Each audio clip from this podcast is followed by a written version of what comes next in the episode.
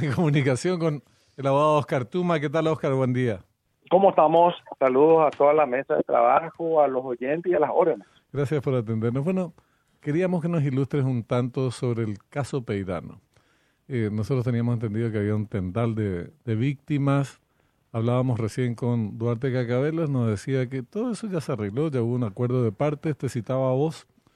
Entonces, eh, con, con razón, con, con esta, por, este motivo te llamábamos porque, eh, repito, eh, la información que tenemos, pero muy, muy somera, porque es un hecho que ocurrió hace mucho tiempo, hace casi 20 años, muchos, muchas víctimas que habrían acordado con los peiranos una, una solución y vos como intermediario, contanos por favor cuál fue tu papel y cuál es la situación desde tu punto de vista. Sí, eh, es así como decís, esto más de 20 años de, lo ocurrido, pasó mucho tiempo, es más, muchos no, no conocen hasta la historia, ¿verdad? O sea, la, la realidad, prácticamente una generación no conoce lo que ocurrió en, en, los años 90 con, con, el Banco Alemán y fondos mutuos. Así es. Y, y dentro de ese, de ese debacle del banco, muchas víctimas, muchos ahorristas quedaron prácticamente sin su ahorro de toda la vida. Y a partir de ahí empezó el calvario de, estas víctimas, de tratar de recuperar lo que eran de ellos y ver cómo era imposible recuperar.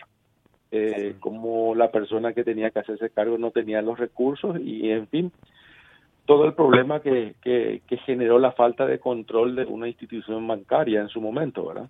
Creo que a partir de ahí de otros sucesos se fueron se fueron generando mayores controles y hoy eh, creo que esas situaciones que se daban décadas atrás es difícil que ocurra, ¿verdad? Dios quiera que, no, que nunca más ocurra. ¿Cuántos fueron los, los afectados, Oscar?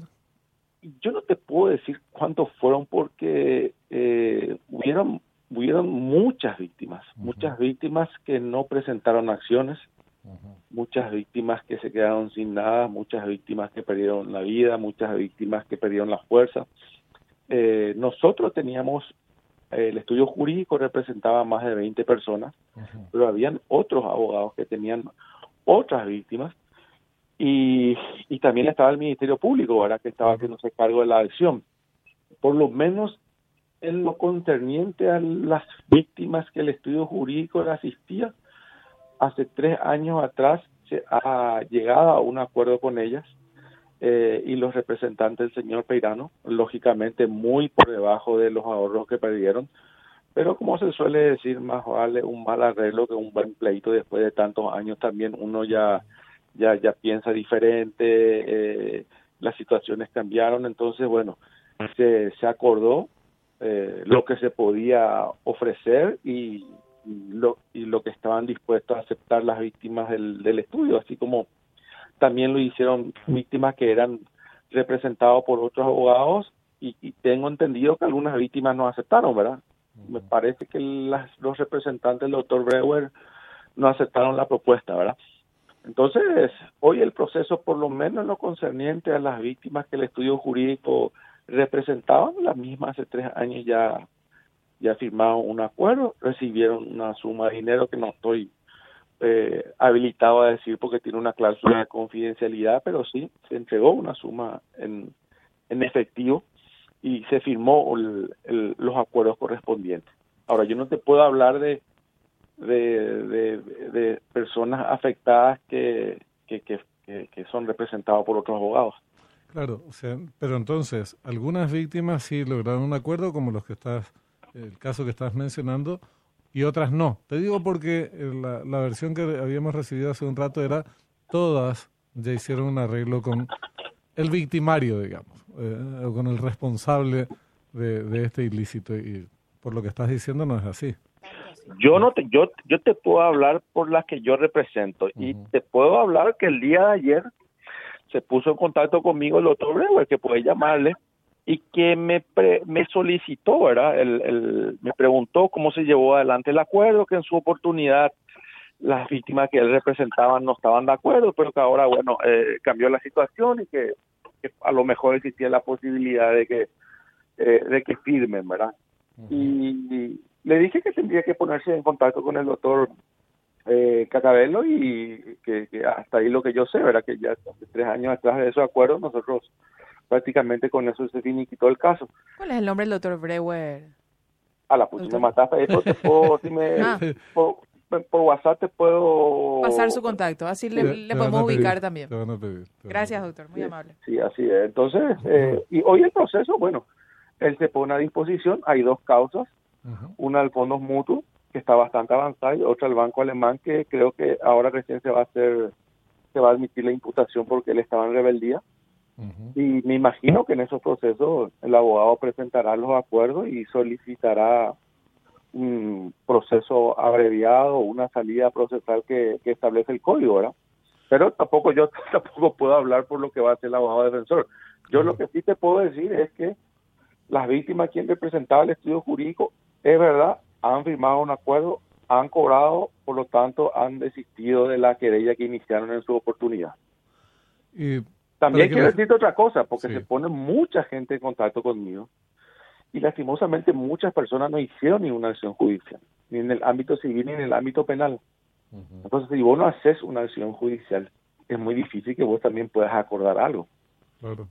Ahora, como él se declaró en rebeldía y compañía, ¿esas personas todavía tienen posibilidades de accionar o ya están fuera de combate? Y hay, hay que ver los plazos. Yo no, no, no, no, no, no, te, vuelvo a repetir, no, no, no quiero hablar porque tampoco quiero dejarle sin esperanza a nadie y tampoco quiero darle falsa esperanza a, algunas víctimas, ¿verdad? Eh, ahí tú me dijo que no hay posibilidad o ahí tú me dijo que hay posibilidad, ¿verdad? O sea, son, eh, hay que ver puntualmente cada caso, o sea, que no, no, no es, eh, sería muy atrevido mi parte darte una respuesta favorable o negativa. Yo tengo mi pensamiento, pero te vuelvo a repetir, no quiero dar falsa esperanza ni tampoco sacar esperanza absolutamente a nadie. Tienen que recurrir a un profesional y, ese profesional va a analizar la causa de ello, va a analizar el por qué no presentaron querella, por qué no presentaron acción y bueno, me imagino que van a, que, va a instruirle de acuerdo a, a lo que establece la norma en, el sentido de decirle eh, eh, dónde están parados.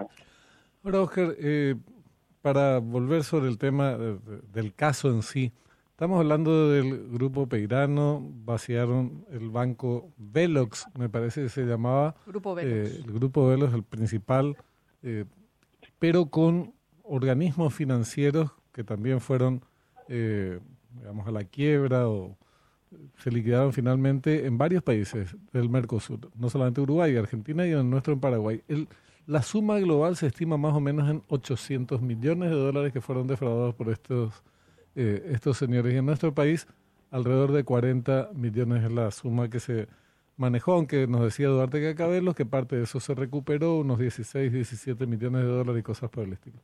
La pregunta es, eh, aparte de los señores peiranos, ¿alguien más habrá, estado, habrá sido responsable de, esta, de estas acciones en nuestro país?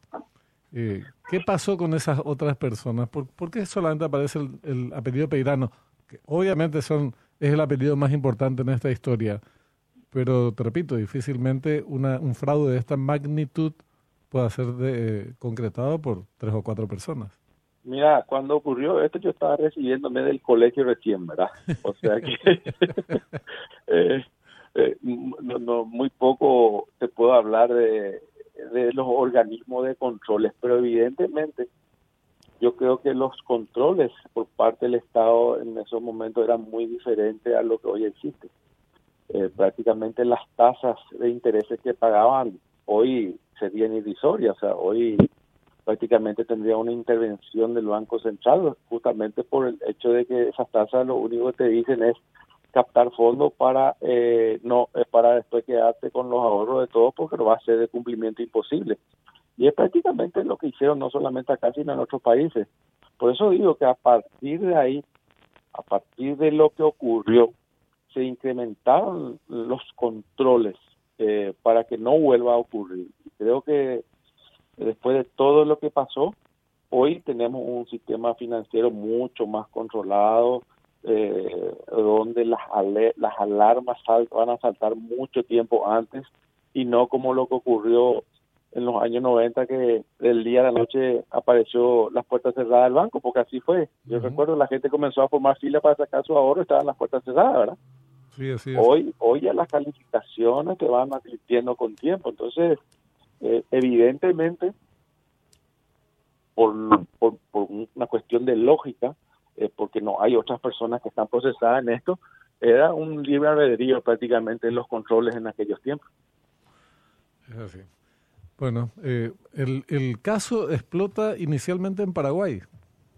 Sí. De, de todo este, este esquema de carácter internacional, arranca el capítulo con las puertas cerradas del Banco Alemán Paraguayo, ¿verdad? Estaba ahí en el centro, ¿verdad? Para los que nos conocen. Sobre Estrella, ¿verdad? Sobre Estrella. Sí, sobre, sí, sobre Estrella, en la esquina. No sé qué hay ahora, parece que un ministerio, no, no, no, sé qué, la Cancillería, no, no, sé qué institución hay ahí, porque se quedó el Estado con, el, con la propiedad. Sí, una, una propiedad linda, muy linda, por cierto. Estrella y 15 de agosto debe ser, ¿verdad? Sí, eh, sí. Por, por ahí más o menos. Y eh, bueno, después le asiste el Banco Central. Por eso hay una historia que hay que reconstruir. Porque el vaciamiento, algunos hablaban incluso de 60 millones de dólares y hay una asistencia del Banco Central. Todo este tema de los controles. Es una historia que nunca se contó de forma completa. Lo que pasa es que realmente es imposible saber el monto afectado realmente, porque yo te puedo decir, por lo que hablaba con mi viejo cuando estaba con vida, prácticamente un enorme porcentaje de gente mantenía sus cuentas en negro. Claro, así mismo.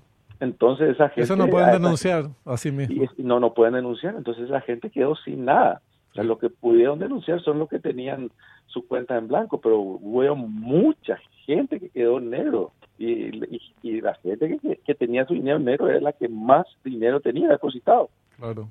Y mucha gente, muchos paraguayos, no tantos en este caso porque eran sumas ya eh, demasiado importantes, les enviaron el dinero a Uruguay porque tenían tasas extraordinarias. Famoso cuando te ofrece, cuando el, milagro es tan eh, grande hasta el santo debería desconfiar, ¿verdad? Eh, pero ofrecían tasas, por ejemplo, el 9% en, en dólares. Sí. Y, algunos giles eh, enviaban su plata a, a, Uruguay para cobrar esa tasa y cobraron dos, tres meses y después nunca más cobraron. ¿verdad? y chao capital, y hablamos de millones de dólares. Es una estafa fenomenal, muy, muy grande, que seguro tuvo sus tentáculos en Paraguay y protagonistas que nunca que nunca aparecieron. no te puedo decir porque, pero los, los clientes, muchas personas importantes de la sociedad, empresarios, mm. eh, que quedaron, perdieron millones de dólares, ¿verdad? Que nunca pudieron reclamar por el hecho de que su plata estaba en negro. Pero, pero sabemos, ¿verdad? porque es un país chico y más en aquellos años, eh, de que mucha gente importante perdió mucha plata. La gente poderosa de alguna manera pudo recuperar algo con inmueble o con lo que sea y, los que no tenían tanto poder, bueno, tenían que formar fila, ¿verdad? Bueno, Oscar, vamos a buscar la Brewer también. Hay que rememorar, la, hay que rememorar la historia, ¿verdad? Para que, la, ciudadanía entre en contexto porque te puedo asegurar que son, son muy pocos los que, los que tienen conocimiento de lo que ocurrió, ¿verdad? Así mismo. Muchas gracias por tu tiempo, muy amable. No, gracias a usted y que me escriban en privado, te, te le paso el número. Te van, a, te van a pedir ahora. Gracias, Oscar. Adiós.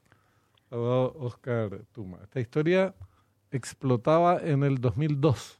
Estaba mirando la fecha de la ley del Fondo de Garantía de Depósito, que es posterior, justamente eh, posterior a este evento grande, ¿verdad? 2003. O sea, un año después.